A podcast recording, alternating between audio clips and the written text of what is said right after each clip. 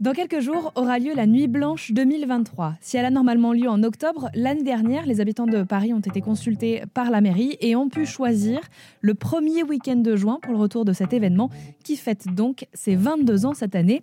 La directrice artistique de l'événement, c'est la même que l'année dernière, Kitty Hartle, et elle a souhaité cette année questionner notre place face à la nature.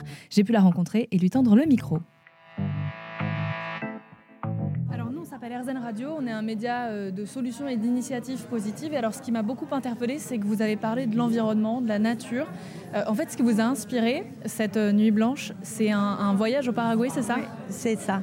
C'est suite à un voyage au Paraguay que, parce que j'ai vu vraiment un, choc en traversant ce pays, parce que j'ai constaté que des centaines de kilomètres de, de, de sols arides, inexploitables, dus au commerce de soja et des maïs, et, donc, ça a fait 90% de la nature, de la forêt primaire, la jungle a été effacée et ça a provoqué aussi la disparition des animaux. Et, c'est pour ça que je voulais vraiment mettre en honneur la nature, les humains, les animaux qui sont transformés par mon sentier imaginaire avec mon monde parallèle que je voulais créer. Et aussi les visuels reflètent ça parce que c'était influencé par ce voyage. Vous voulez créer cette jungle imaginaire avec des couleurs vives et avec un tigre en premier plan qui, est le symbole de la puissance. C'est vraiment, ça m'a ému énormément. Oui, parce qu'on a, on a tendance à penser que quand on a un choc, un choc écologique, environnemental, ça peut être aussi euh, dans la création quelque chose d'un peu dark, d'un peu sombre. Là, c'est très pop, c'est très coloré. Mais oui, parce que c'est tellement horrible que c'est tout l'opposé qu'on veut faire. Et moi, j'avais envie de mettre euh, en avant les couleurs et tout, parce que je crois qu'on peut toucher plus comme ça, en fait, les, désastres, en fait. Parce que si c'est trop triste, on on n'y arrive pas en fait, on ne se met pas tellement dans le truc et je crois que c'est là qu'on se parle plus en fait. Peut-être un mot pour les gens qui vont écouter cette interview, qui vont se dire, bon, moi je connais pas forcément l'art, j'ai l'impression que c'est pas quelque chose de très accessible, que c'est quelque chose que, que je comprends pas. J'imagine que votre rôle à vous, c'est aussi euh, ben voilà, de, montrer aux gens que l'art il est partout, qu'il peut être accessible. Euh, qu'est-ce qu'on leur dit du coup? Mais en fait, sortez cette nuit-là. C'est une chance inouïe de pouvoir voir des performances, des installations dans l'espace public gratuitement. Moi, je suis très, je pense toujours au public en fait, et en fait que euh, qu'ils viennent en famille et tout, et on, peut aimer ou pas aimer, c'est pas grave, mais on a la, on voit à Paris un peu transformé. et là, surtout, il y a énormément de projets qui sont dans l'espace public et, aussi des performances qui sont ludiques, il y a des, aussi participatifs. Donc il y a un goût pour tout. Je crois qu'on pourrait s'amuser à un moment ou l'autre ou, trouver des installations un peu perturbantes, mais tant mieux parce que ça va le parler et j'espère que ça va réveiller aussi l'écologie. Euh, pensez à ça. Euh, c'est une chance inouïe de pouvoir voir tout ça gratuitement, je trouve. Donc euh, allez-y. Merci beaucoup. Merci à vous. La Nuit Blanche 2023 aura donc lieu le 3 juin prochain dans la capitale, mais pas que. Si 118 projets artistiques sont attendus à Paris, 89 le sont également dans la métropole du Grand Paris, car l'événement est suivi par 24 communes de l'autre côté du périph', dont Gentilly, qui a été la première commune à rejoindre la Nuit Blanche, une commune dont Patricia Torgman est la maire. Bonjour. Vous êtes donc euh, la maire de Gentilly euh, et vous participez encore une fois à cette euh, nuit blanche qui n'est plus seulement parisienne en fait, qui, s'inscrit totalement dans la métropole. Pourquoi vous l'avez rejoint dès le début? Ben, Dès le début, on l'a rejoint d'abord parce qu'on avait un couple d'artistes qui avait créé un lieu de la, performance artistique à Gentilly dans un ancien cinéma et qui était vraiment un couple extrêmement créatif et euh, c'est eux qui nous ont poussé à faire que le générateur s'inscrive dans la nuit blanche parisienne. Et on a relevé le défi en disant que si, euh, grâce à la culture, euh, on pouvait faire le lien par-delà le périphérique entre Paris et Gentilly, on aurait gagné quelque chose.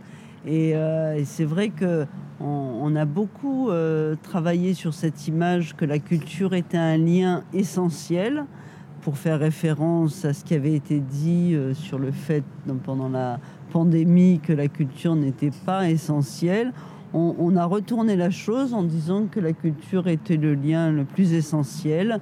Et donc, euh, je suis très contente d'avoir euh, inauguré la participation de la banlieue à la nuit blanche parisienne.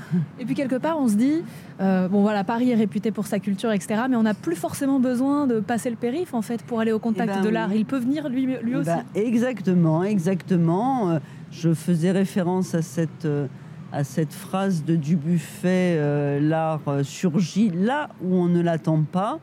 Euh, C'est important que, euh, de la même façon que nous, les élus, il faut aller vers le peuple euh, de nos villes.